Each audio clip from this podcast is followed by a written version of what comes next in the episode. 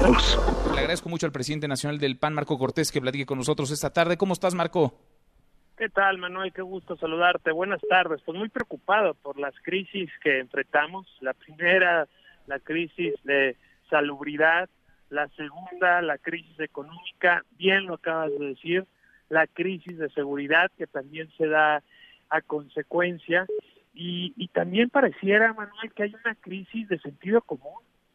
Cuando todos los países están tomando ciertas medidas concretas, puntuales, para cuidar al sector productivo, para cuidar el ingreso familiar, el trabajo, para que la gente no la despidan.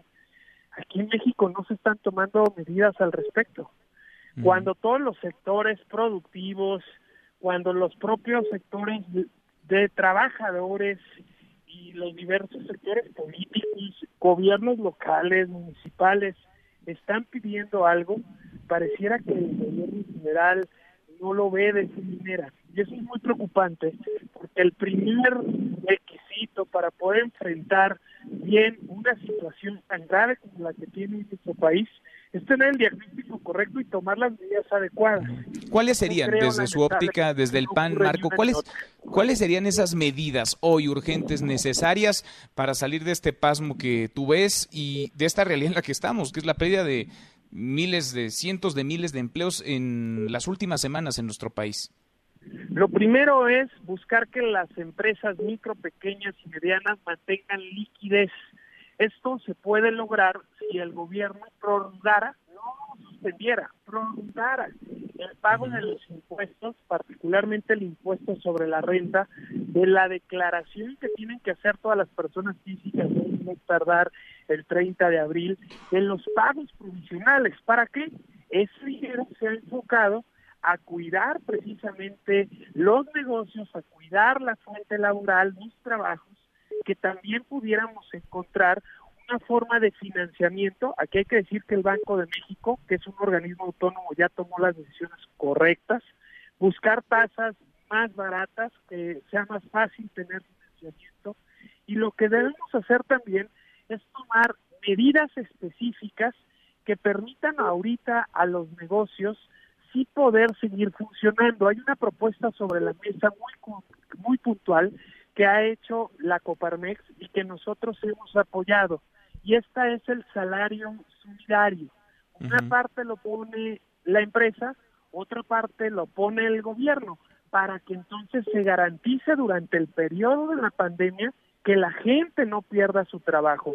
Esta es una forma subsidiaria en la que buscas controlar que no haya cierre de negocios ni pérdida de fuentes de empleo, porque un, negocio que cierra, lamentablemente es muy difícil que vuelva a abrir.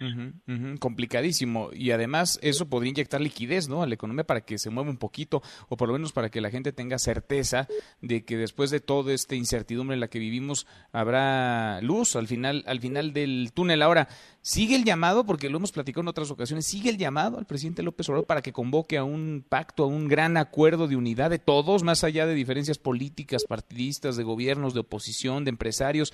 Un llamado a que todos se sienten a la mesa, firmen un pacto, firmen la pipa de la paz. Es necesario, siempre en una crisis y en una situación tan compleja, que todo mundo dejemos a un lado nuestras ideologías políticas, nuestros proyectos de cada institución o del propio gobierno y poner la prioridad nacional. Y por eso nosotros le hemos pedido al presidente que nos convoque a todos los actores, empresariales, gremiales, sociales, académicos. ¿Pero sí irían, Marco, o condicionarían esa asistencia? Buscaríamos, evidentemente, que se hiciera lo correcto, que se invirtieran los recursos públicos de forma adecuada.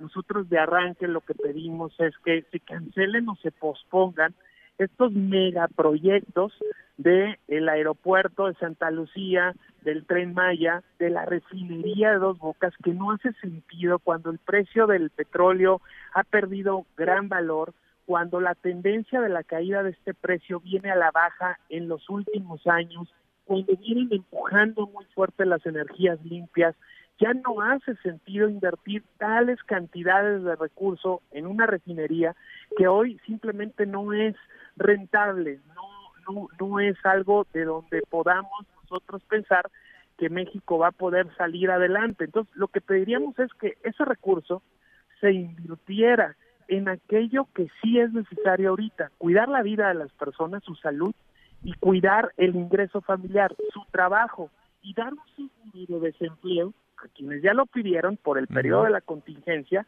y además un plan emergente para quienes se autoemplean la gente que vive del comercio informal, que son la gente muchísimos. que no puede salir a trabajar, pero tampoco tiene lo necesario para comer el día a día. Se requiere un programa específico también durante el periodo de la pandemia.